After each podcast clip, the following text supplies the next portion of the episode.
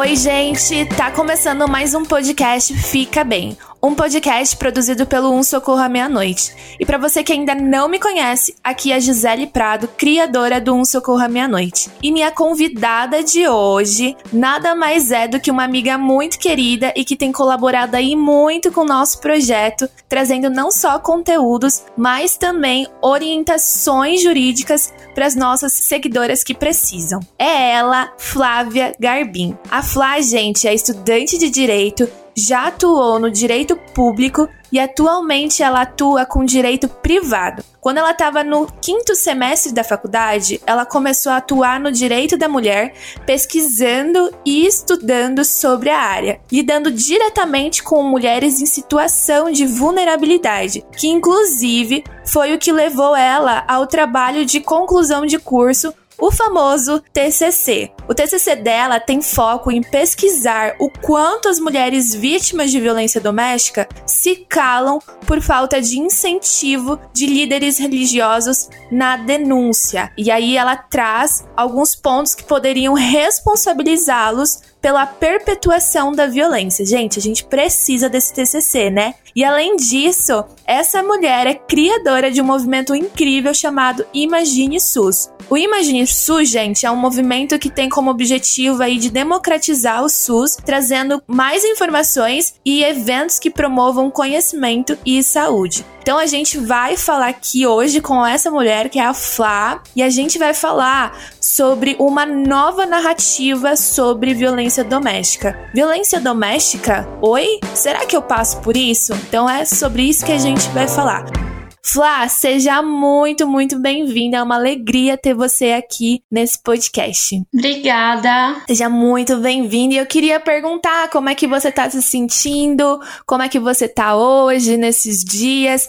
Afinal, nosso podcast aí se chama Fica Bem, então a gente sempre faz questão, eu sempre faço questão de perguntar para as minhas convidadas como é que elas estão se sentindo? Como é que você está se sentindo? Ah, eu tô me sentindo muito bem. Tem sido dias de muito estudo. Estudei muito para esse podcast, então a gente se sente muito grata. Eu tô muito feliz de estar aqui também. Boa, boa. E Flá, queria te perguntar, assim, se você pudesse falar algumas curiosidades suas que talvez não esteja aqui no o que eu acabei de falar. Eu já apresentei um pouquinho sobre você, mas se você pudesse contar pra gente duas curiosidades suas que talvez não estejam estejam no seu LinkedIn ou que talvez não estejam no seu Instagram? Alguma curiosidade assim mais, mais pessoal pra gente conhecer mais quem é a Flá? Curiosidades. Bom, eu assim atuo em muitas coisas, né, na realidade. E duas coisas que eu não deixo muito claro e não costumo contar muito é referente ao quanto eu amo animais. Então eu já tive todos os tipos de animais possíveis e também atuo em algumas causas desse tipo,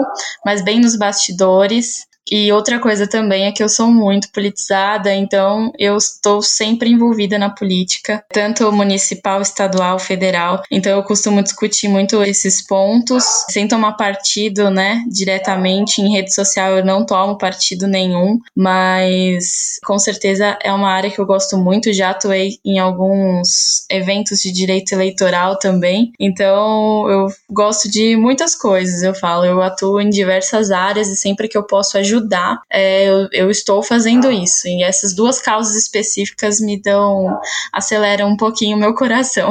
Que demais. E Flá, perguntando até com relação a isso, dessa sua paixão pela política, pelo direito, como e quando que isso começou a queimar assim mais no seu coração? Acredito que quando eu tinha 13 anos, eu fui convidada para participar de um chama Parlamento Jovem Estadual. Aí, assim, os, as crianças, né, era pequena, criam projetos de lei e esses projetos são levados na plenária. E eu criei um e foi bem legal. E esse projeto é, me deu a oportunidade de ficar na Câmara dos Deputados Estaduais. E aí, desde então, eu comecei a me apaixonar pela política. Depois fiz um projeto, fui para Brasília também. Então, desde acredito que o, o start foi justamente quando eu fiz esse primeiro projeto de lei lá, bem pequenininha. Aí eu comecei a entender toda a política, o direito, a Constituição e o quanto isso é maravilhoso. Que demais, que demais. E, e se tratando mais da questão da mulher, assim, quando é que você começou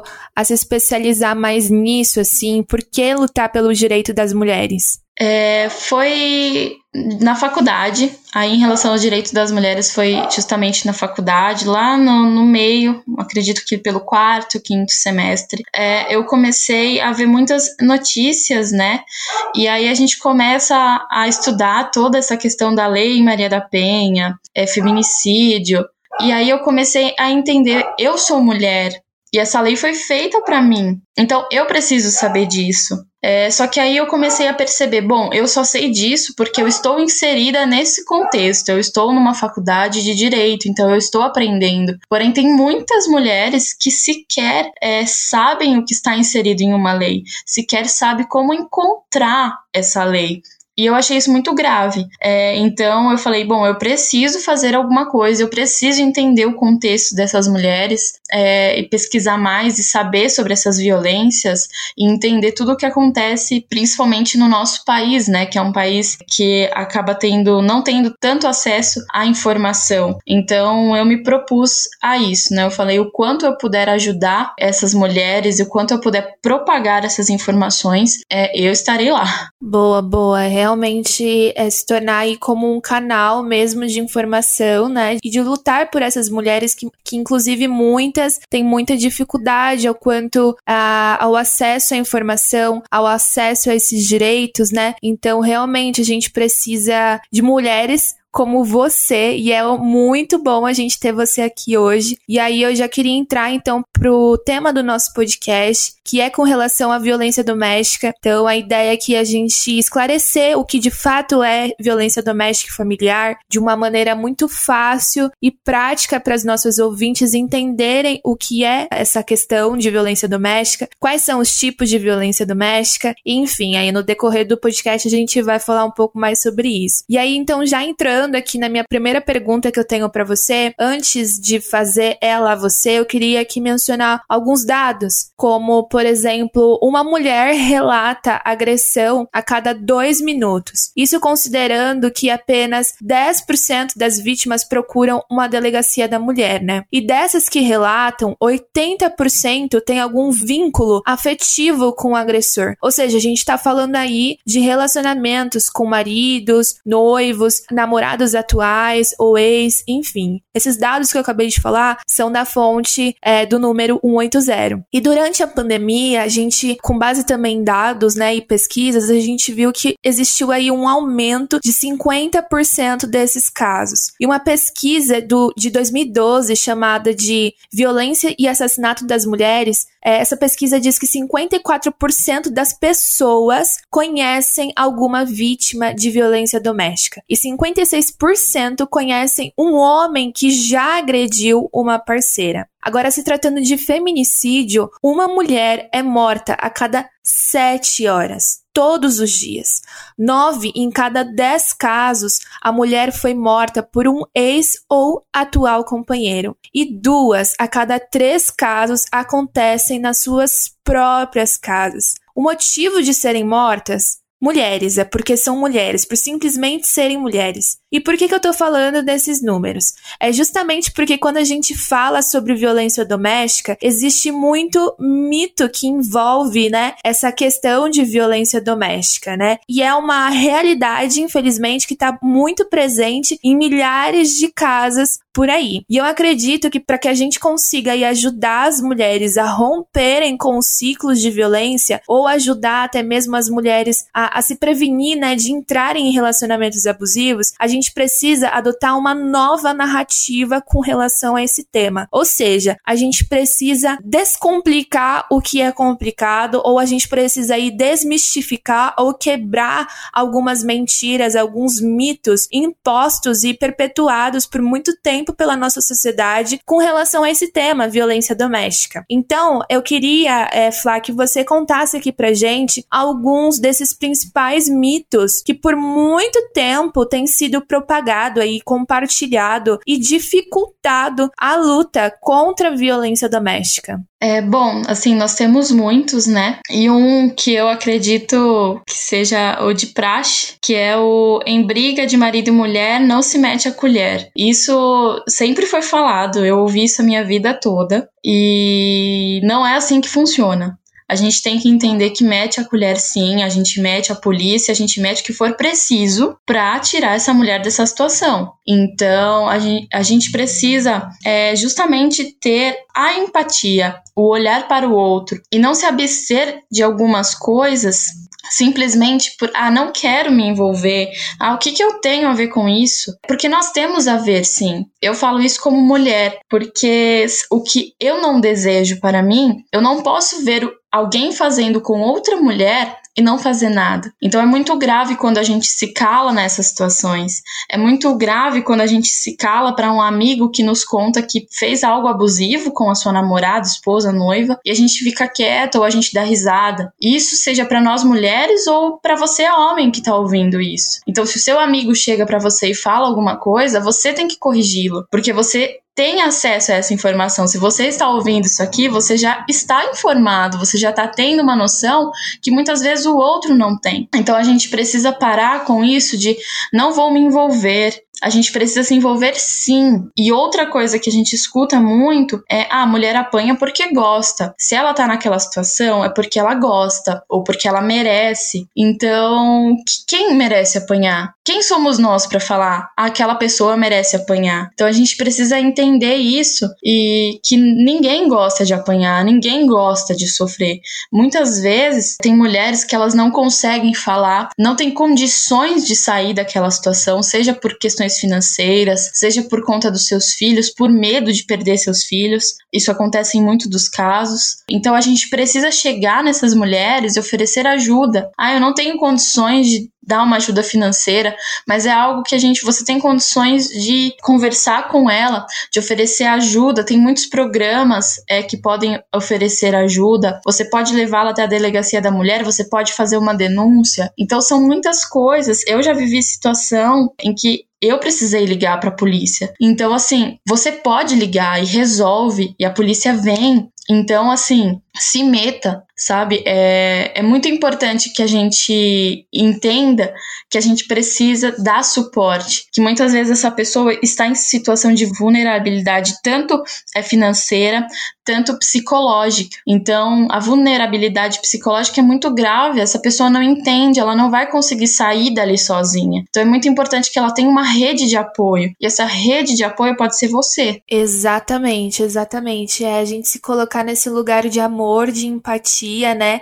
E entender a nossa responsabilidade quando a gente vê ou ouve alguma situação do tipo, né? E uma coisa que você falou que eu acho super interessante e importante a gente frisar aqui, que é a questão da denúncia, né? talvez a grande maioria ache que somente a pessoa que sofreu a violência é que pode denunciar a violência sofrida. E, no entanto, não. Se você sabe que está acontecendo alguma coisa, seja com a sua amiga, com a sua prima, com a sua vizinha, com a sua tia, com a sua mãe, você, se você souber que isso está acontecendo, você pode ir lá e denunciar, né? Sim, com certeza. Você pode, principalmente em, em casos de flagrante, né? Então, se a situação está acontecendo neste momento, se você está ouvindo algo, ainda que seja só uma desconfiança, é, é, ligue para a polícia, seja no 190, no 180. É muito relevante isso, porque vai vir o apoio, né? Vai vir a viatura e ali a situação vai ser esclarecida e você pode estar realmente salvando uma vida. Boa, boa. Então é realmente se posicionar e a gente entender que esse tipo de situação a gente realmente precisa meter a colher, sim, né? A gente precisa aí tomar essa responsabilidade pra gente também, por mais que não tenha acontecido com a gente. É um problema que afeta toda uma sociedade. Então, se é um problema que afeta toda uma sociedade, então isso tá me afetando também. Então é um problema meu também, né? Então realmente é um mito aí que infelizmente infelizmente, um bordão, um, um ditado, né, muito propagado, muito compartilhado. Nossa, o quanto eu já ouvi isso também, tipo de, ah, em briga de marido e mulher não se mete a colher. Tipo assim, você não tem nada a ver com o que acontece ali dentro de quatro paredes, assim, a gente pode dizer, né? E não, a gente tem responsabilidade sim, porque é uma vida que, que tá ali, às vezes em jogo ali, tentando sobreviver, e a gente tem que lutar pelas vidas, né? É, eu acho que é um outro mito que eu queria aqui compartilhar com vocês é a questão do, ah, ela não sai desse relacionamento porque ela não quer. E não é porque ela não quer, mas a gente sabe que, como eu falei aqui, cerca de 80% das vítimas de violência doméstica sofreram uma violência a partir de um vínculo afetivo. Então, pensa, ela não sai desse relacionamento não é porque ela não quer, mas é porque é difícil sair, porque quando você constrói um vínculo afetivo, seja sendo seu pai, seu avô, seu namorado, seu marido, seu noivo, é muito difícil sair de um relacionamento assim ou, ou denunciar, né? É muito difícil você entender que o que você tá vivendo com aquela pessoa é uma violência. Porque eu acredito que a gente, por exemplo, quando você tá num relacionamento abusivo, a pessoa que tá cometendo agressão, ela às vezes não é constantemente agressiva. Às vezes ela não é constantemente abusiva. Hora ou outra, ela apresenta algumas atitudes que você começa a repensar se realmente ela é agressiva. Então, talvez a pessoa que te humilhe, ou a pessoa que te rebaixe, ou a pessoa que te bata, ou que já levantou a mão, ou que já gritou com você, é a mesma pessoa que te leva no cinema, é a mesma pessoa que paga algumas contas tuas, é a mesma pessoa que hora ou outra te dá presente, é a mesma pessoa que às vezes faz um elogio. Então fica naquela contradição, naquela confusão de sentimento que a mulher às vezes ela não sabe, mas peraí, como assim esse cara que me bateu ou que me humilhou agora já tá tendo uma atitude que não é agressiva, né? Então, essa confusão sentimental faz com que ela também permaneça no relacionamento, né? Sem falar das outras questões também que, que fazem uma mulher permanecer num relacionamento abusivo, né? Que é a questão da dependência financeira, que é também às vezes uma questão de crença religiosa, quando a mulher ela tem uma questão religiosa, então são diversos fatores que fazem ela ficar nesse texto e não é simplesmente porque ah, eu quero sofrer, eu quero apanhar, eu quero continuar nisso aqui que tá estranho, tá? Eu sinto medo, eu sinto ameaça, eu sinto nojo, mas é porque eu quero ficar. Não, né? Isso é um outro mito que a gente precisa quebrar, né? Exatamente. E tem também a questão da dependência emocional, né? É algo que ocorre é demais, assim.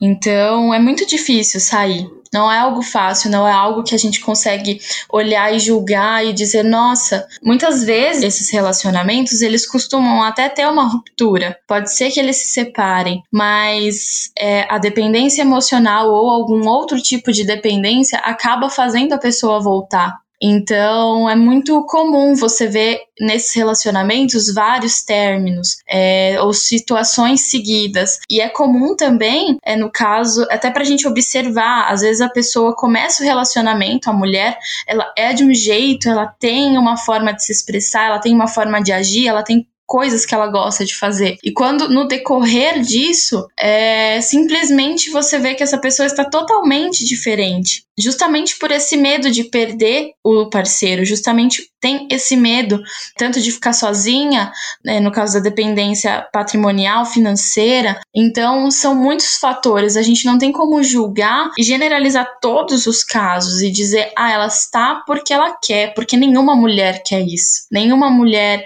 quer ficar presa por questões afetivas, patrimoniais com alguém que agride ela, seja fisicamente, sexualmente, moralmente. Então, não tem como a gente olhar para isso e dizer que isso é normal e que ela está lá porque ela quer. Exatamente, exatamente. E aí, infelizmente, muitas mulheres acabam se anulando como mulheres, então acabam deixando de lado seus próprios sonhos, suas próprias vontades, acaba perdendo até perspectiva de vida, porque realmente rola essa questão da dependência emocional, né? É, e outra coisa que acredito que acontece muito, que é muito compartilhado por aí, que é, mas por que que você casou com um agressor? Mas por que que você decidiu aí, então, é, construir uma vida com um cara que era assim, né? E, gente, eu acho que é importante a gente falar aqui que um relacionamento abusivo, se tratando mais dessa questão conjugal, né, de namoro, noivado, marido, enfim, um relacionamento abusivo ele nunca vai ali logo começar abusivo, né? Um relacionamento abusivo, ele sempre começa muito perfeito. Então, assim, quando a mulher ela entra no relacionamento e ela se depara com um cara muito encantador, super apaixonado, romântico, ali ele não tá mostrando a verdadeira face dele, né? Então a gente chama até de fase do príncipe encantado, né? Então tudo é perfeito. Então, assim, não é que ela escolheu entrar num relacionamento abusivo, porque quando ela entrou nesse relacionamento, ela não sabia que era abusivo. E muita gente tem a ideia do tipo assim, mas por que que então você começou a namorar com esse cara? Ou por que, que você noivou com esse cara? Ou por que, que você casou com esse cara? O relacionamento abusivo, ele vai se mostrando com o tempo, não é tipo lá, lá no comecinho, no comecinho, que pá, ele já se mostra quem ele é, né? Existem sim casos, a gente também não pode generalizar, onde já logo nas primeiras semanas ou nos primeiros meses a gente consegue identificar sinais de um relacionamento não saudável. Mas a maioria dos relacionamentos abusivos, no comecinho, é tudo muito perfeito, é tudo muito saudável aparentemente. E é só com o tempo que os sinais eles vão aparecendo, é só com o tempo em que o abusador ele vai mostrando ali a verdadeira face dele, expressando atitudes que são consideradas abusivas, mas que aí a gente precisa estar atenta, que inclusive acredito que a gente pode falar aqui no podcast, que são sinais que normalmente a gente descarta, que acontecem no, no comecinho do relacionamento ali, mas que já são indícios de que pode ser que esteja num relacionamento abusivo, né? Mas essa ideia de que, tipo assim, ah, você entrou no relacionamento porque você gosta de agressor ou de abusivo, ou você gosta de, de sofrer, isso é uma mentira, porque logo no, muito no começo de um relacionamento é tudo muito perfeito, né? Sim, com certeza. Então, assim, não tem como a gente olhar os sinais. E muitas vezes leva muito tempo para você entender que você está num relacionamento abusivo. Claro que existem os pequenos sinais, mas às vezes é, o que acontece na maioria, né, das vezes, não é nem às vezes, é assim, são sinais que a gente entende como irrisórios, sinais que a gente não dá a devida importância. Então não tem como falar, nossa, por que você ficou tanto tempo com alguém assim? Pode ser que nos dois primeiros anos não tenha sido desse jeito. Então é tudo uma construção, né? É tudo tudo leva tempo. Então não dá pra gente julgar alguém que ficou talvez 5 anos, 10 anos em um relacionamento abusivo. A gente não sabe se todos esses anos foram abusivos e se a pessoa percebeu é realmente todos esses abusos que ela estava sofrendo. Exatamente. Outra coisa que é muito compartilhado por aí é que muita gente acha que violência doméstica ou relacionamento abusivo uh, só acontece em lugares onde a renda é mais baixa. Então só acontece ali na periferia. E e não é bem assim, né? Uma pesquisa chamada Violência e Assassinato de Mulheres revela que 63% das mulheres de classe alta conhecem uma mulher que já sofreu de violência doméstica. E 54% conhecem de classe média. E 53% de classe baixa. Então, assim, essa questão de que violência doméstica ou relacionamento abusivo só acontece na periferia ou com mulheres que não têm acesso à informação ou mulheres que não têm acesso a uma boa condição financeira, isso é um mito, né? Isso não é verdade. Isso, infelizmente, essa questão de violência doméstica não escolhe um contexto pode acontecer tanto na periferia como também com pessoas de melhores condições financeiras, né? A gente sabe que sim, existe uma grande parcela aí que agrava a situação, então a gente sabe que, por exemplo, mulheres que têm mais dificuldade de acesso à informação, elas vão sofrer muito mais. Né? E a gente sabe também que mulheres negras acabam sofrendo também muito mais comparado às mulheres brancas. Porém, isso acontece com as duas, né?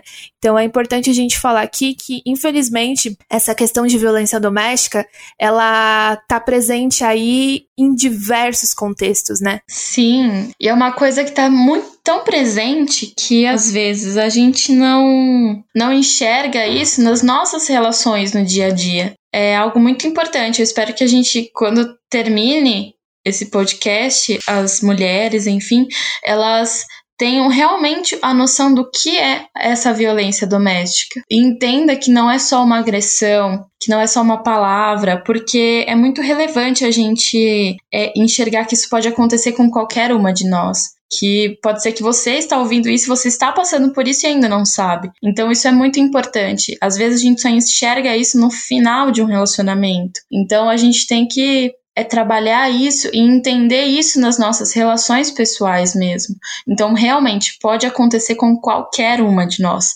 Não tem classe, não tem gênero, não tem nada.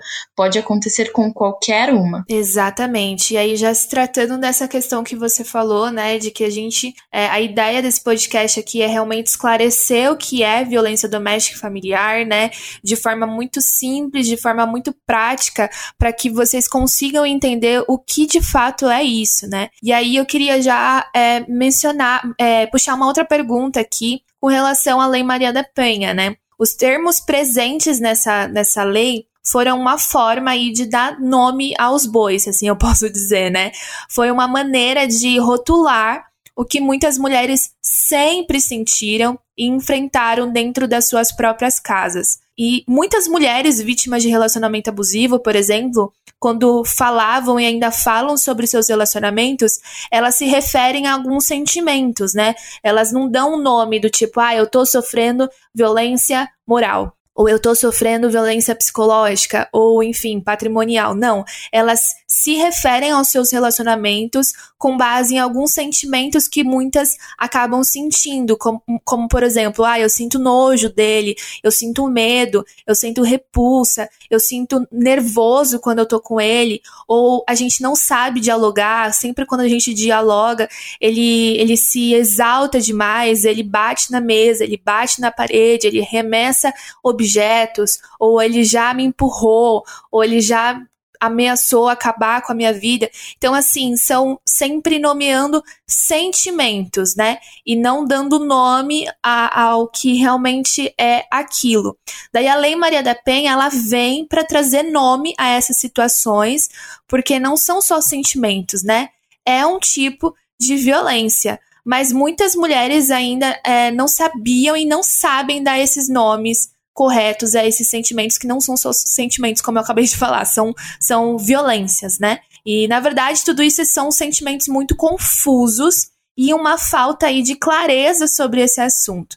Até porque quando a gente fala sobre o termo violência, a nossa mente ela já logo associa a algo como um tiro, um espancamento ou algo mais visível, né? Algo mais forte, algo que represente aí mais a questão do ou do, do, forçar algo, alguma coisa assim, sabe? Por isso, Flá, eu queria que você esclarecesse aqui pra gente o que, que é violência doméstica e familiar e quais são os tipos de violência que podem acontecer dentro de uma casa e dentro de um relacionamento? Bom, a violência é, doméstica e familiar é aquela que acontece nas relações. Então, não tem como um estranho praticar contra outra pessoa uma violência doméstica e familiar.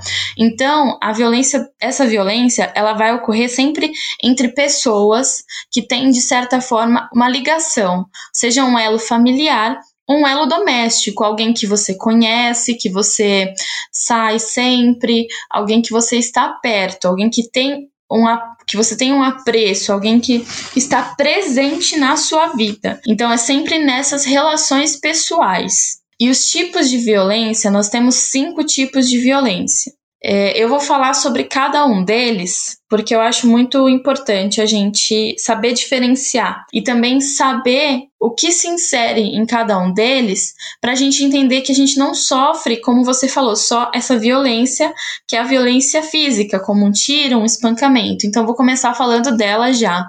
Então, a violência física, ela acontece justamente nesse tipo. Te empurra, te chuta, te amarra, é, te bate, ele te violenta. Então, assim, é, segura você. Então, qualquer tipo de contato físico que você não queira, que esteja te machucando, isso é uma violência física. A violência física ela é bem mais fácil de identificar. Então, qualquer tipo de ação, né? A física tem que ter a ação é, de tocar em você de alguma forma que te machuque. Então, a gente está falando de violência física. É, outro tipo de violência que essa também ela é mais fácil de reconhecer é a violência sexual. Ela pode ocorrer junto com a violência física? Pode. Mas a violência sexual, ela tem exatamente o fim é sexual e não só com atos, né, sexuais em si, por exemplo, a penetração, que aí a gente já associa a um estupro, mas por exemplo, te pressiona a ter relação sexual. Isso é uma violência. É, te exige práticas que você não quer fazer. Isso é uma violência se nega a usar o preservativo ou esconde o seu anticoncepcional, não permite que você tome. Então, isso é uma violência sexual também, tá? Não somente é o estupro, né? Que é algo mais forte, mas tudo que envolva essa relação sexual e que você tenha que fazer algo que você não quer fazer é violência sexual. Outro tipo de violência, aí essas últimas três, elas são não são tão comuns de identificar, mas elas são muito comuns na prática. Se você conversar com uma vítima de violência doméstica, praticamente todas sofreram pelo menos uma dessas três, que no caso é a violência psicológica. Então, você se sente humilhada, insultada, perseguição. Então, assim, te ameaça. Então, tudo isso é uma violência psicológica, te coloca para baixo, não permite você fazer as coisas que você quer, mas sempre usando palavras, tá? Falando, não, você nossa, você vai sair assim, você tá horrível assim, olha como você tá gorda, olha isso, olha aquilo. Então, tudo isso é uma violência psicológica. Ser colocada em uma posição de humilhação mesmo dizendo palavras que te colocam para baixo, intencionalmente. Então, tudo isso vai mexendo com o seu psicológico. Então, se esse tipo de coisa, se você ouve palavras que te abalam e que te deixam mal, é, que te deixam humilhada, que você se sinta insultada com isso, é uma violência psicológica. Outro tipo de violência é a violência moral.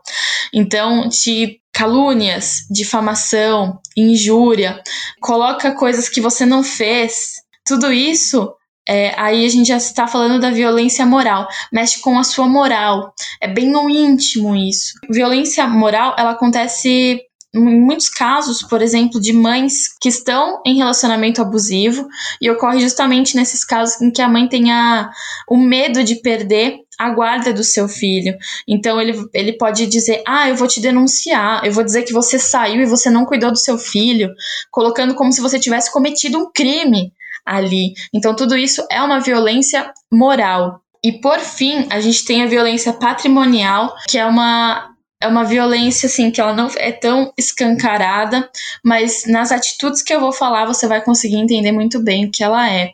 Por exemplo, controla o seu dinheiro. Ah, quanto você ganha? O que você faz com o seu dinheiro? Nossa, é, você vai gastar com isso? Né, justamente controlando não te dá permissão para você comprar aquilo que você quer, né? É, destrói os seus objetos, esconde os seus objetos, oculta seus bens e propriedades, oculta os seus documentos para você não fazer algo. Então, tudo isso que não te permite gerenciar o seu patrimônio é uma violência patrimonial. Tudo que envolve o seu patrimônio e se aquela pessoa está inserindo e, e, querendo controlar o que é seu, é ter acesso às suas contas bancárias, reter os seus documentos, reter o seu dinheiro, perguntar o que você faz com o seu dinheiro de forma é, grosseira, brigando e sempre querendo controlar, você ter que esconder as suas compras. Isso é, isso é algo que acontece com muitas mulheres e eu vejo até memes sobre isso, assim. Ah, nossa, eu vou esconder as minhas compras do meu companheiro, do meu marido. Isso é uma violência patrimonial. Por que, que você tem que esconder algo dele? Ele não pode te apoiar se você comprar algo. O dinheiro é seu. Então você tem esse essa liberdade. Então, todas essas violências que eu falei, elas vão te limitar de alguma forma, né? A física, ela vai limitar o seu físico, justamente. A psicológica, ela vai te limitar porque ela vai te colocar para baixo. A sexual, ela vai é, te limitar como por exemplo, nos, nos, casos de você não poder tomar o seu anticoncepcional, você não poder fazer alguma coisa. Então, todo esse, todo esse tipo de violência, ele coloca a mulher num patamar é, muito, muito abaixo. Coloca a mulher como se ela não fosse nada dentro de um relacionamento. Então é muito sério e a gente precisa entender esses tipos de violência, mas lembrando, todas elas são violência e, a, e nenhuma está acima da outra. Então, se você sofre a violência psicológica, ela está no mesmo nível da violência física, então não tem uma mais grave e uma menos grave. Todas são graves. todas são sérias, todas devem ser denunciadas e todas devem ser levadas a sério. Isso é muito importante. Todas devem ser levadas a sério. Boa, boa. É, acho que ficou bem claro, assim, o, a diferenciação entre uma violência e outra.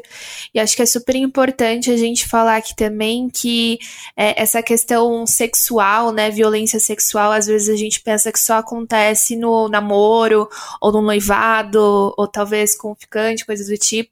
Mas existe também a questão do estupro marital, né? Então, assim, caso você não queira praticar um ato sexual e o seu marido, ele te obrigue a praticar isso, isso é uma forma de violência também, né? Sexual. Então, é importante a gente falar aqui que essa questão de violência sexual tá muito presente em muitos matrimônios aí, né? Em muitos casamentos, mas que infelizmente, por conta da dificuldade de acesso a uma informação clara, muitas mulheres acabam por sofrer esse tipo de coisa, acabam até pegando trauma de relação sexual, né? Onde sente ali nojo, onde não consegue ver mais beleza beleza no sexo, onde não consegue mais ter desejo sexual. Tudo começa a travar psicologicamente, porque infelizmente ali tá acontecendo uma violência. Então é importante a gente falar também sobre isso. E outra coisa também que eu queria é, acrescentar ao que você falou, Flá, que muitas vezes é, no relacionamento abusivo é, não começa com a violência física e sexual, né?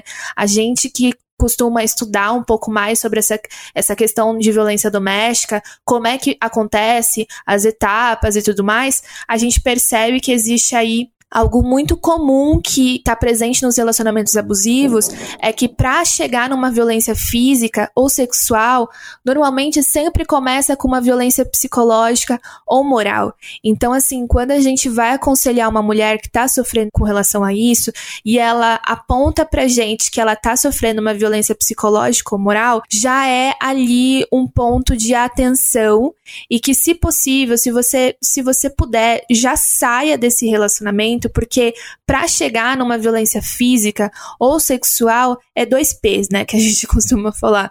Então, assim, é, quem nos garante que, assim, hoje ele tá cometendo violência psicológica e violência moral, por exemplo? Quem nos garante que amanhã ele não vai estar tá te batendo fisicamente? Ah, mas ele não me, nunca encostou a mão em mim, mas ele já pegou alguns objetos e ele já arremassou pela, pela parede, já bateu na parede, já fez isso, já fez aquilo, mas encostar em mim ele nunca encostou. Só que assim, a gente sabe que, infelizmente, não tem como a gente falar assim, ah, se tá sofrendo violência psicológica ou violência moral, vai parar por aí, né? Inclusive, é, a questão do feminicídio aí, né? A gente precisa tá atento a esses sinais aí que começam na questão verbal, né?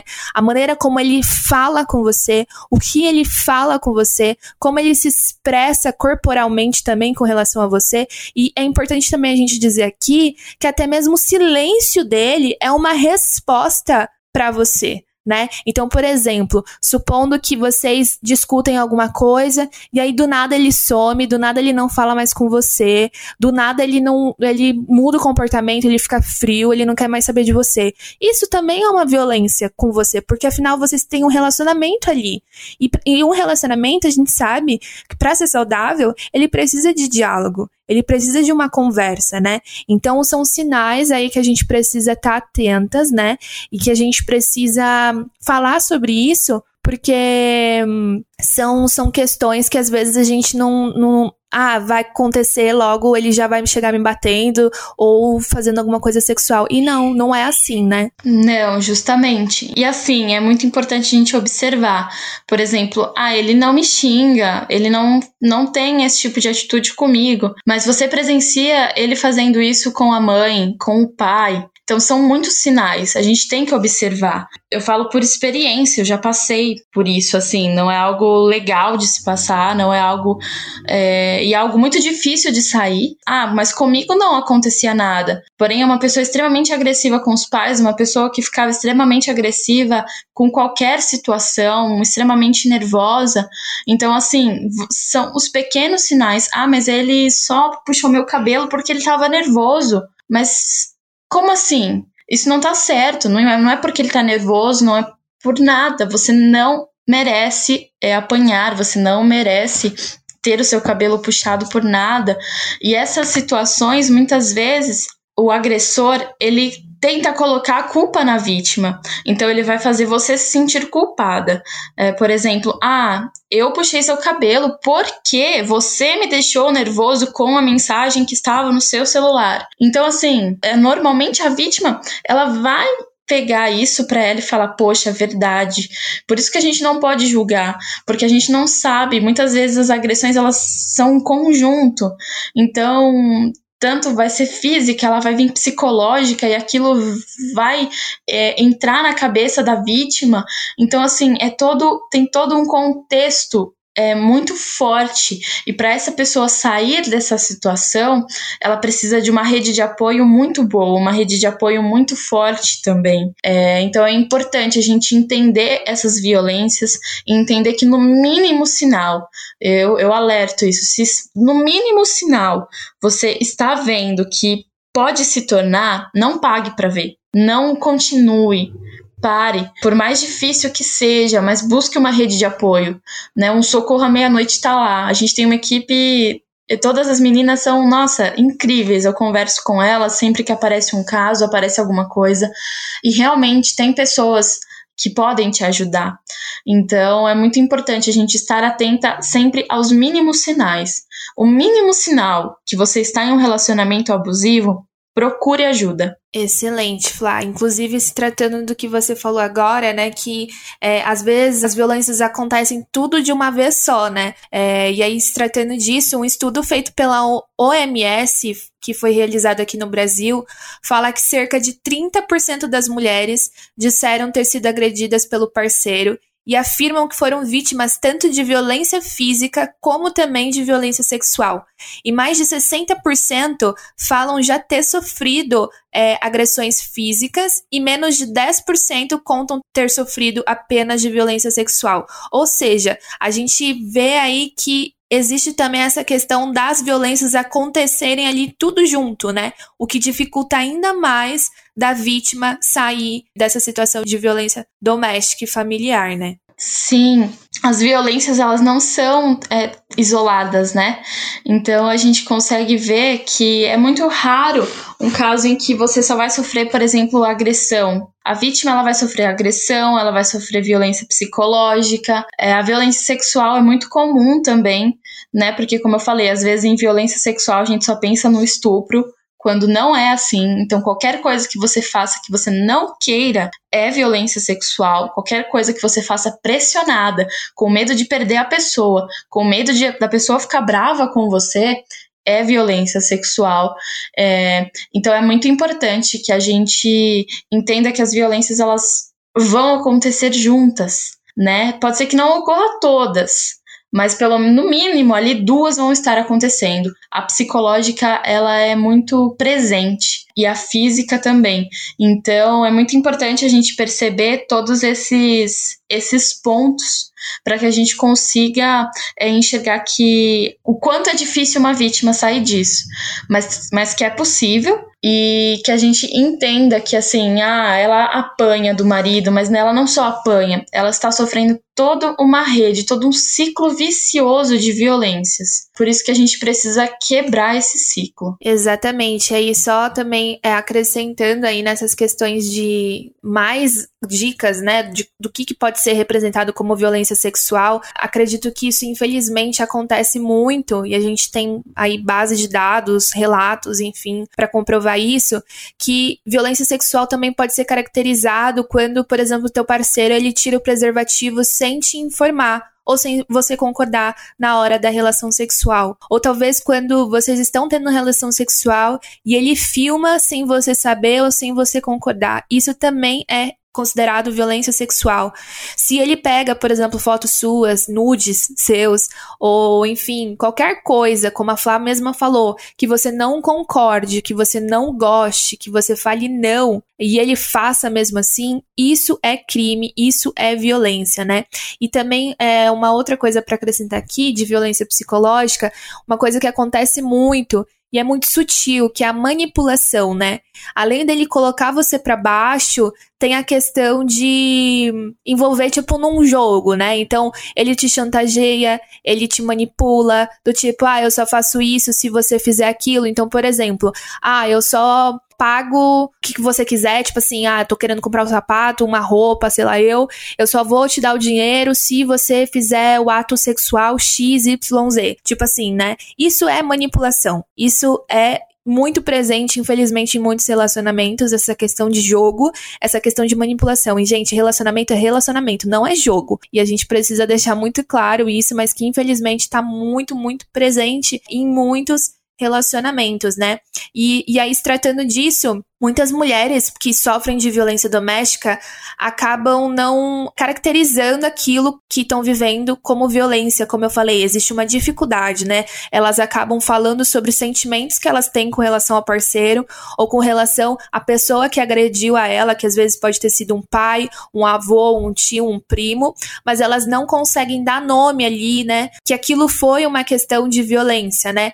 Você acha, Flá, que por elas não conseguirem dar um nome ao que aconteceu a elas, talvez na infância, na adolescência, no passado, enfim, tem muito a ver com essa questão afetiva, porque como você falou, a violência doméstica e familiar, ela acontece em um contexto onde tem ali uma ligação muito próxima, íntima, né? É, aí não se tratando só de casamento, namoro ou noivado, mas também pode acontecer de pais com os filhos, filhos com os pais, tios, primos, enfim. Então a gente entende que é uma questão aí como tá realmente no próprio nome, né? Familiar, então tem uma ligação íntima e na questão doméstica, que é quando acontece em casa.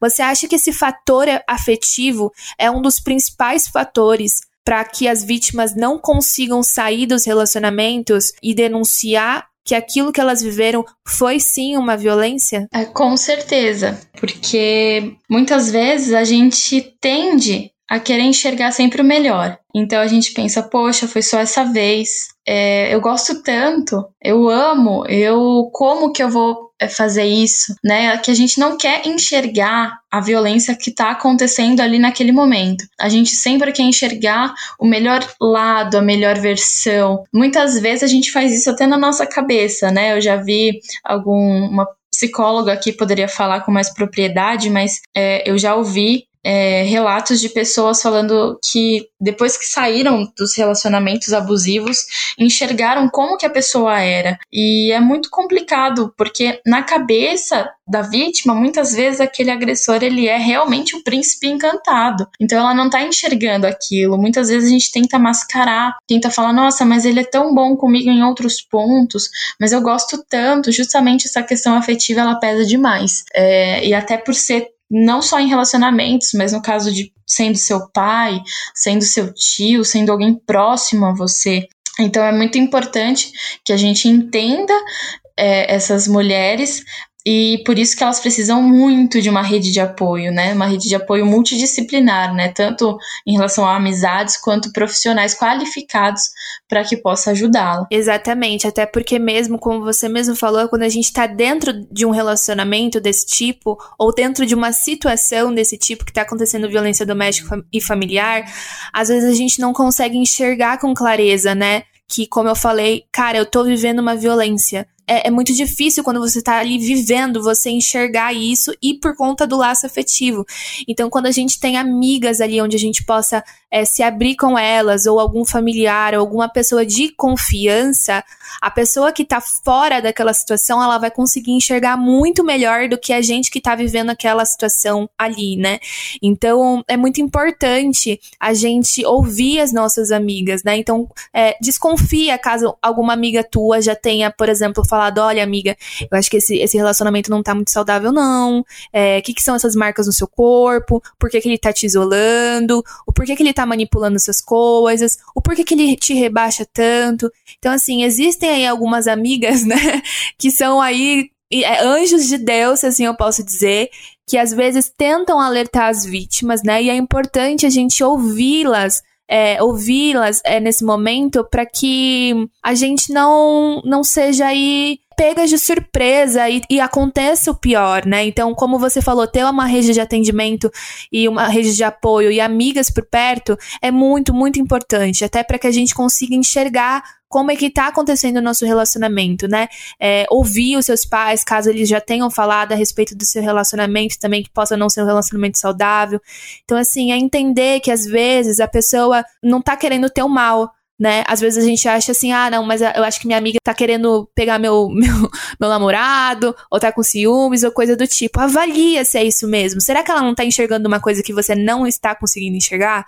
Então é super importante isso. Agora, Flá, eu queria te perguntar, com relação a esse mal de violência doméstica e familiar, né? Você consegue explicar aqui pra gente quais são as causas que acabam gerando a violência doméstica? O que, que faz esse mal continuar crescendo? Eu sempre olho pelo lado da educação e informação, porque a gente tem que olhar uma todo um, um, contexto histórico também, né? A gente tem que olhar que uma geração foi criada achando que o homem é superior. Então, até hoje a gente vê resquícios disso muito forte. Né? A gente nunca é, viu na história as mulheres sendo tratadas com a igualdade. É, então, esse fator histórico, toda essa questão de da mulher sempre ser inferior, a mulher vem de um contexto onde faz pouco tempo que por exemplo, a mulher pode ter acesso à universidade, a mulher tem direito a voto, é, então é algo muito histórico e algo que para a gente mudar tem que inserir na educação, desde a educação básica até a universidade e propagar informação, porque eu sempre digo, se você é homem e está ouvindo isso, então espalhe essa informação para os seus amigos.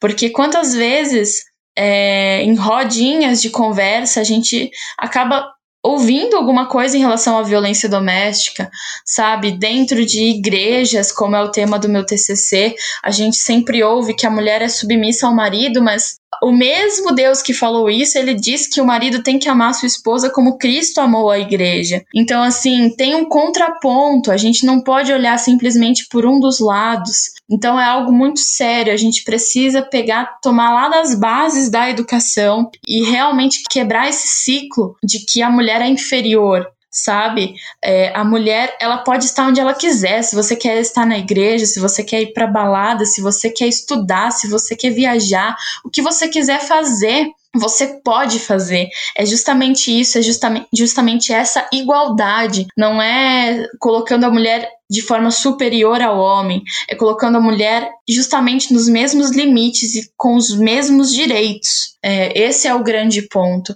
Então, um dos principais motivos é sempre a gente olhar as bases da educação. Então, a gente precisa reeducar tudo isso. E a gente precisa também propagar informação, informação correta, informação clara, sem palavras difíceis, sem dificultar. Eu acho que são esses dois pontos fundamentais para que a gente consiga olhar com perspectiva para um futuro é, com uma redução é, significativa da violência doméstica. Excelente, Flá. E Flá, existe um perfil traçado de vítima e de agressor? Existe, tipo assim, se tratando principalmente de relacionamento abusivo, assim, a gente tem várias, diversas variantes, se assim a gente pode falar, né? Existem diversos contextos de acordo com cada situação, mas se a gente pegar, tipo assim, diversas é, como que eu posso dizer, experiências já de mulheres vítimas de violência.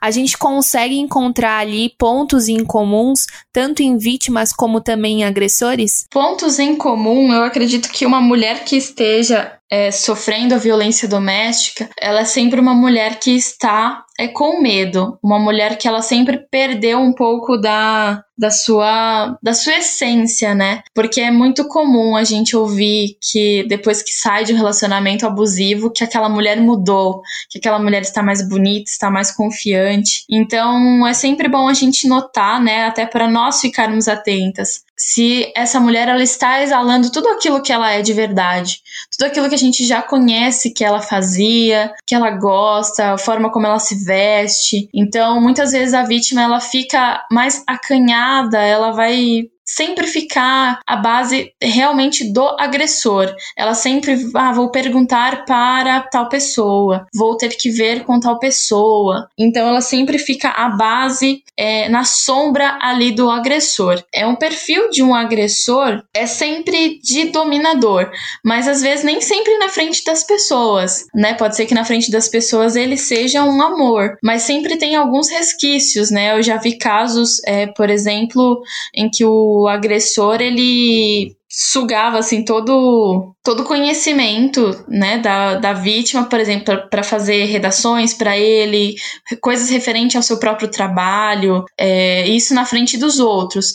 Então é muito específico né? É cada cada caso assim é um caso mas um agressor norma, normalmente ele é uma pessoa nervosa uma pessoa que vai dificultar com que a vítima saia, com que a vítima faça alguma coisa para ela mesma. Sempre a vítima vai ter que ficar à sombra dele, né? Eles não aceitam que é, a vítima esteja brilhando, né, digamos assim, mais do que eles. Eles sempre estão acima, eles sempre são superiores. Boa, boa. E Flá, você acredita que, por exemplo, caso a gente tenha aqui algum ouvinte que tenha visto, por exemplo, seus pais onde ela via ali a violência doméstica acontecendo muito presente na infância, na adolescência dela. Você acredita que existe também uma, um fator geracional, se assim eu posso dizer? Porque quando a gente estuda esse fenômeno de violência doméstica e familiar, a gente entende também que não só a vítima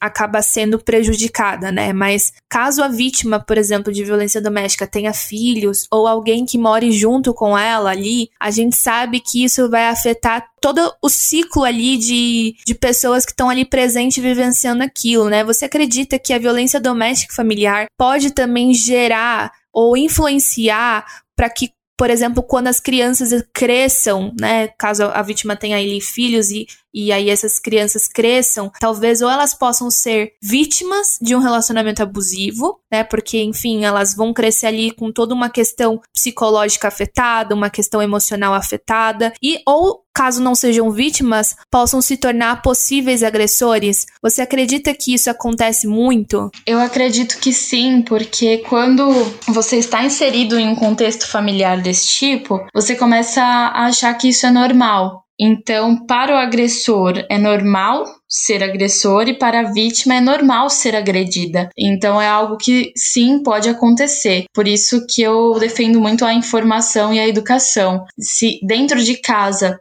não tem como a vítima ou o possível agressor entender que aquilo está errado. É, nas bases educacionais ali, desde pequeno, a gente precisa entender que não está correto agredir ninguém e que você não merece ser agredida. Então, por isso que eu defendo muito essa questão da educação e da informação. Tem ciclos que só vão ser quebrados com educação e com informação, né? Exatamente. E eu falo isso com base muito também em dados, em pesquisas e relatos que chegam até nós e, e que são divulgados também por aí. Porque quando a gente senta para falar com algumas vítimas e a gente vai puxar o histórico delas, a gente vê muito é, algo muito em comum que é exatamente isso que eu falei. Ah, o meu pai batia na minha mãe. Ah, eu via o meu avô batendo na minha avó. Ah, o meu tio fazia isso com a minha tia. E aí, ou ela se tornou uma vítima ou talvez ela se tornou uma possível agressora ou agressor, né? Então é muito importante a gente falar sobre isso aqui, porque a partir do momento que você vive isso na sua infância e na sua adolescência, talvez os traumas eles não, não se apresentem logo ali é, no momento em que você tá vivendo aquilo, mas isso vai refletir na sua vida lá no futuro. Então é por isso que também a gente reforça muito aqui no Socorro que caso você tenha passado por isso na sua infância, na sua adolescência, possivelmente você tenha é, desenvolvido algum tipo de trauma. Então é muito importante a busca pela informação, como a Flá falou, e também a busca por uma, por uma profissional, uma psicóloga que possa ali te ajudar a organizar as coisas, os sentimentos dentro de você com relação àquilo que aconteceu com você, né? Então a psicóloga ela vai te ajudar a ressignificar aquilo que aconteceu com você para que você não entre em relacionamentos abusivos, né? Então ela vai também te prevenir, te fortalecer emocionalmente e também vai fazer com que você não não, re, é, não repita aquilo que você aprendeu dentro de casa. Porque por mais que a gente fale sobre essa questão da educação, existe uma educação fora de casa que precisa ser muito reformulada, como a Flá mesma falou, mas também existe uma educação dentro de casa, né?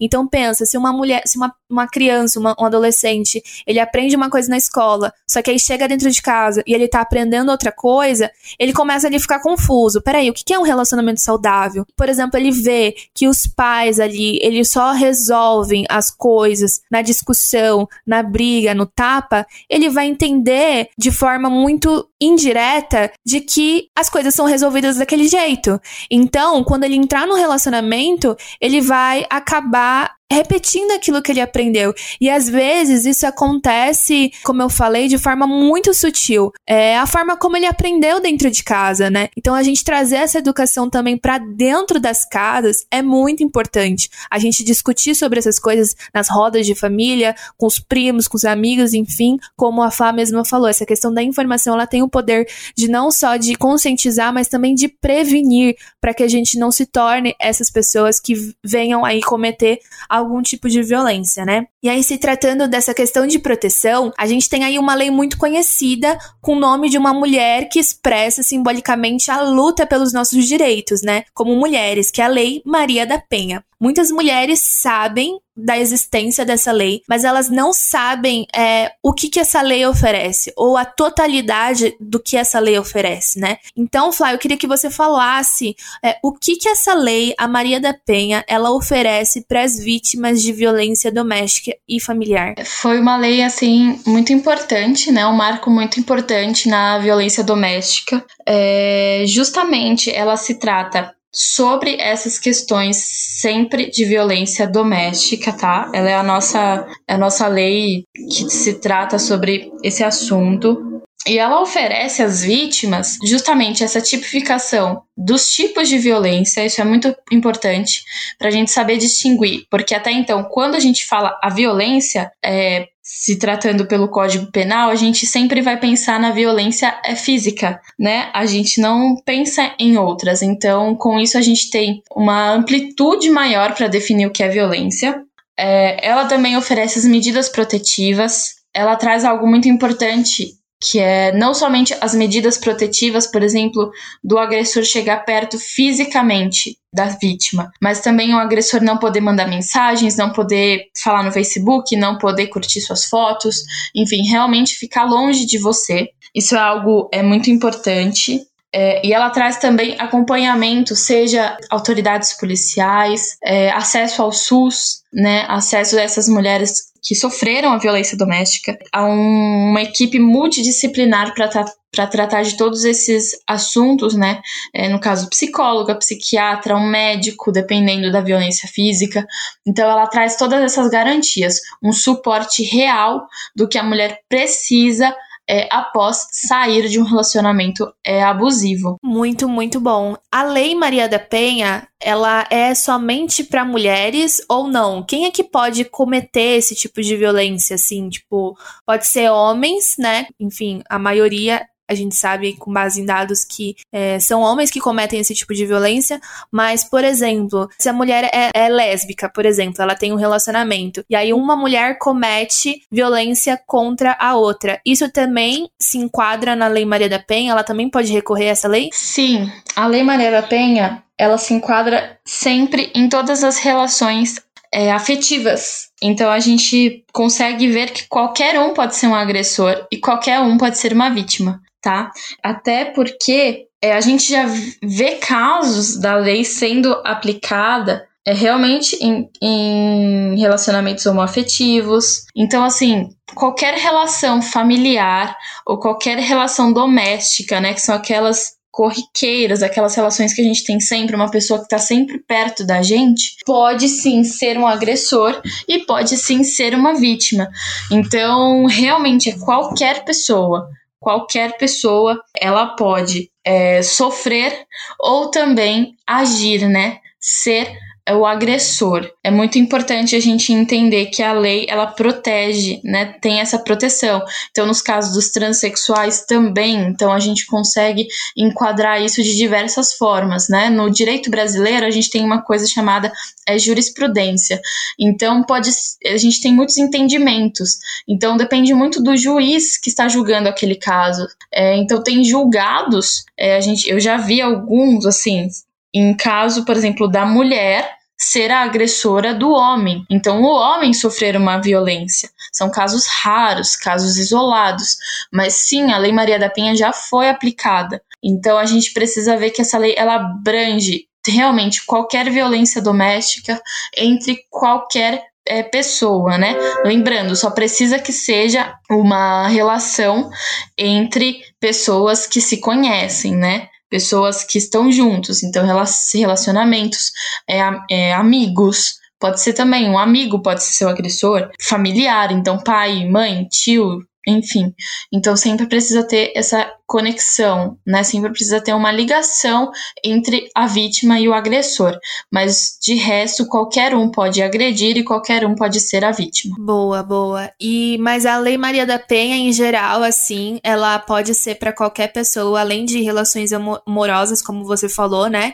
Então pode ser cometida por qualquer membro da família, como mãe, pai, irmão, padrasto, filha, sogro, enfim. Mas desde que a, a vítima seja mulher de qualquer faixa etária, isso é normalmente é o que a, a lei ela, ela se aplica, certo? Certo, sim. A lei ela especifica no caso de mulher. Boa, boa. E também, como você falou, né, de amigos, eu acho que isso aqui não é muito falado por aí, mas é importante a gente falar, né? Que caso, por exemplo, você more, ou você tá fazendo intercâmbio, ou você, enfim, mora com uma amiga, com um amigo, e tá acontecendo algum tipo de violência, né? Isso também pode ser aplicada aí essa lei, né? Sim, sim, realmente é para qualquer relacionamento que você tenha, né? Não só um relacionamento amoroso é, relações em geral. Boa, boa. E Fly, existe alguma outra lei que proteja as mulheres nessa questão de violência doméstica e familiar? No âmbito da violência doméstica e familiar, não. É realmente só a Maria da Penha. No caso, é, a gente vai ter as sanções do Código Penal, que o nosso Código Penal prevê a violência física, né? Que aí no caso é agressão, é, violência sexual, que aí tem os crimes é, que estão discorridos lá, é, mas que define essas relações é somente a Lei Maria da Penha, por isso ela foi um marco assim importantíssimo, né? A gente tem é, outras leis que protegem as mulheres, mas em outros em outro âmbito. Falando do âmbito doméstico e familiar, é só a Lei Maria da Penha. Boa, boa. E Flá, agora como que uma vítima de violência doméstica, caso esteja passando por uma situação assim, ela pode buscar ajuda? Para aonde que ela tem que ir? Para quem que ela tem que denunciar? E quais as provas que ela precisa apresentar? É, a denúncia deve ser feita, assim, o mais certeiro é ser feita no 180 no 190 ou diretamente na delegacia da mulher, tá? Mas existem muitas outras formas. A gente tem muitas campanhas, né? Por exemplo, do X vermelho nas farmácias, um bilhete que você escreve e deixa em algum lugar. É, tudo isso serve como maneiras de outra pessoa poder denunciar e te ajudar. Mas sempre 180, 190 é, e a delegacia da mulher tá? No caso aqui de São Paulo, eu sei que a Delegacia da Mulher tem como receber a denúncia online pelo site da Polícia Civil.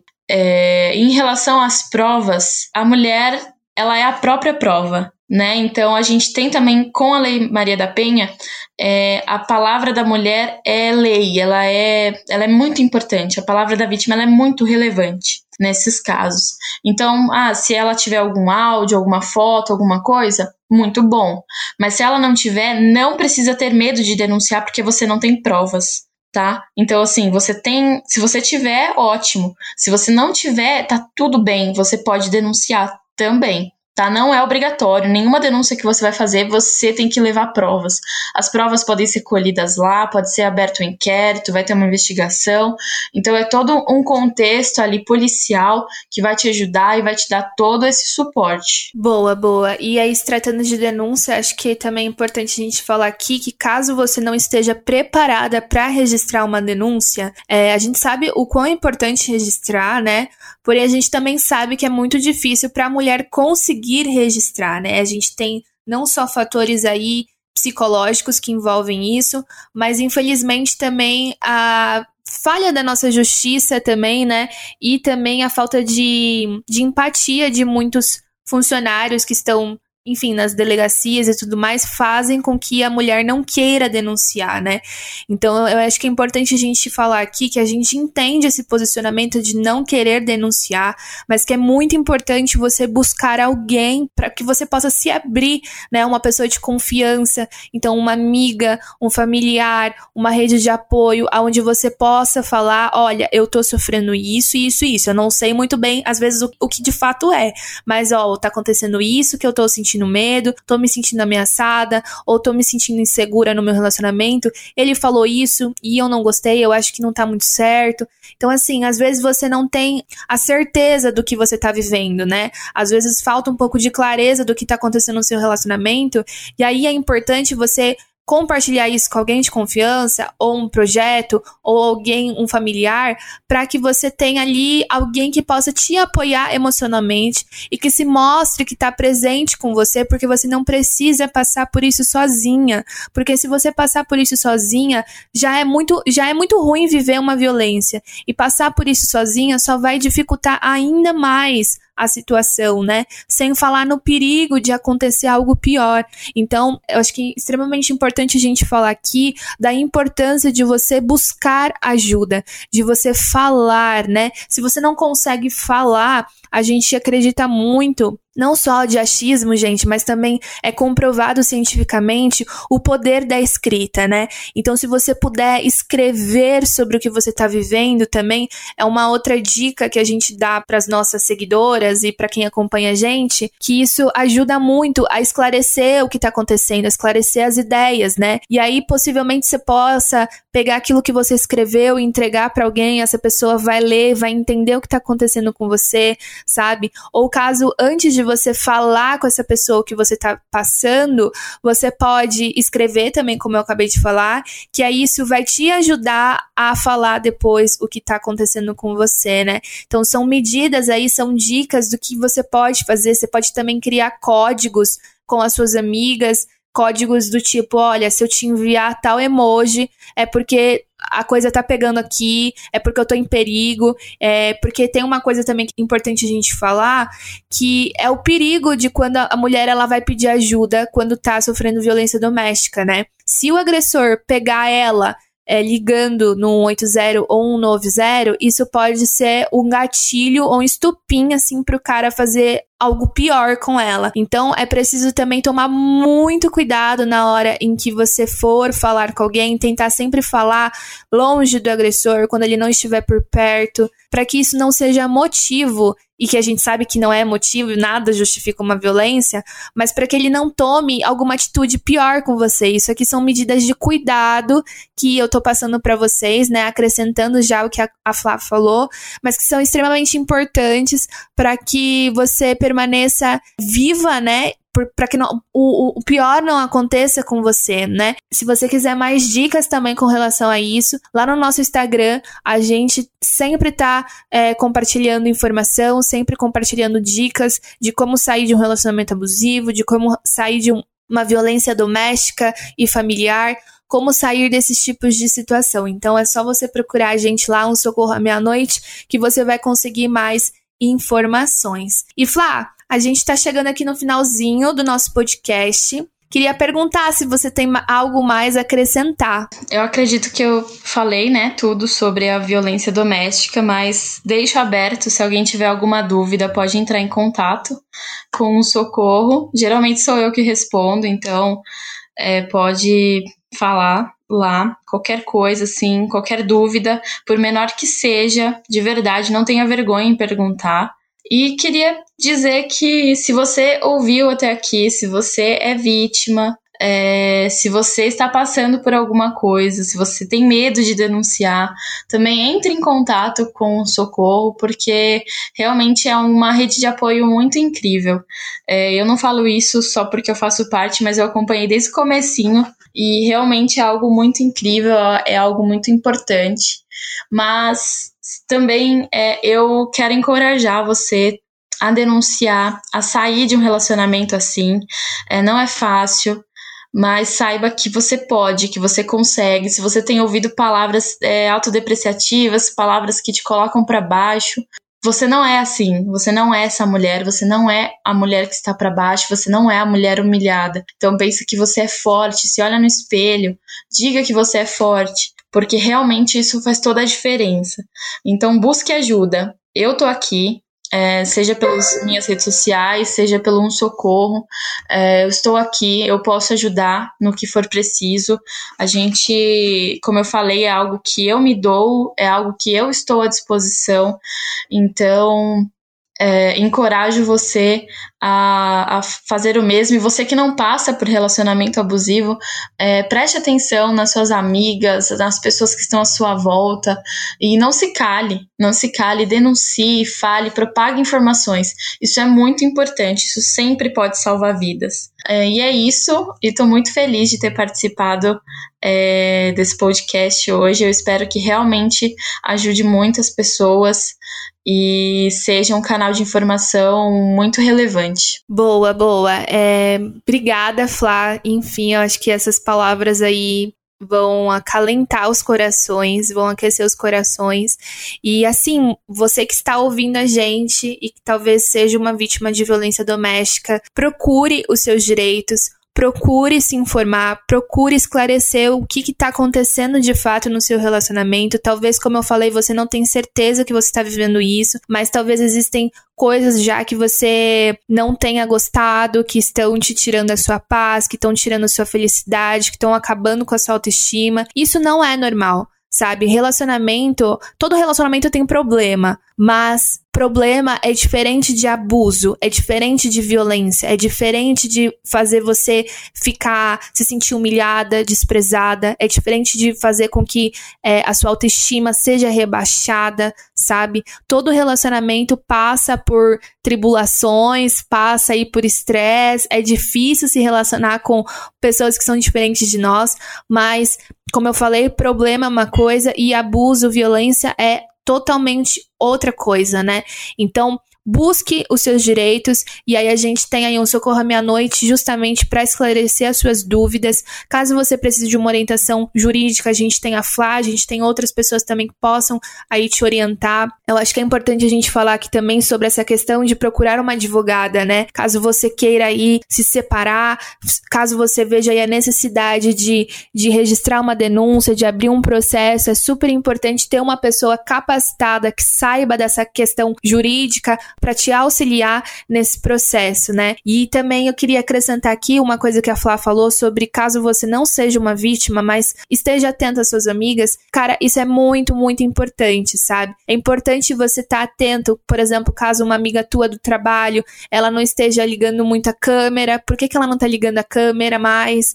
É, caso ela ela esteja sumindo do nada, por que, que ela tá sumindo do nada, pergunta como que ela tá, pergunta é, como que tá o relacionamento dela, sabe? A gente precisa ser essas pessoas empáticas, amorosas, presente na vida da outra, onde a gente se mostra que a gente realmente se importa com elas, né? Eu acho que é até legal a gente talvez fazer um podcast é, mais focado nisso, caso você não seja vítima, como ajudar uma amiga, uma vizinha, uma conhecida que esteja passando por isso. A gente pode depois fazer um podcast focado mais nisso, de como ajudar as vítimas de violência doméstica. Mas é isso. Muito obrigada por esse tempo, Flá. Muito obrigada por ter compartilhado informações que não só conscientizam, mas protegem e socorrem a nós mulheres. Você compartilhou muita informação aí que eu tenho certeza que esclareceu muita coisa sobre esse tema que é violência doméstica e familiar. Eu espero que você que ouviu até a gente aqui tenha esclarecido também, como a Flá falou falou, que tenha ficado claro o que é violência doméstica e familiar, como é que isso pode acontecer e também quais os mitos, né, as mentiras que a gente precisa quebrar com relação a esse assunto. Muito, muito obrigada. A gente vai ficando por aqui. Muito obrigada a você que ouviu até aqui. Um super abraço virtual e não se esqueça que você não tá sozinha, precisando de ajuda, busque ajuda e fica bem. Um beijo, gente.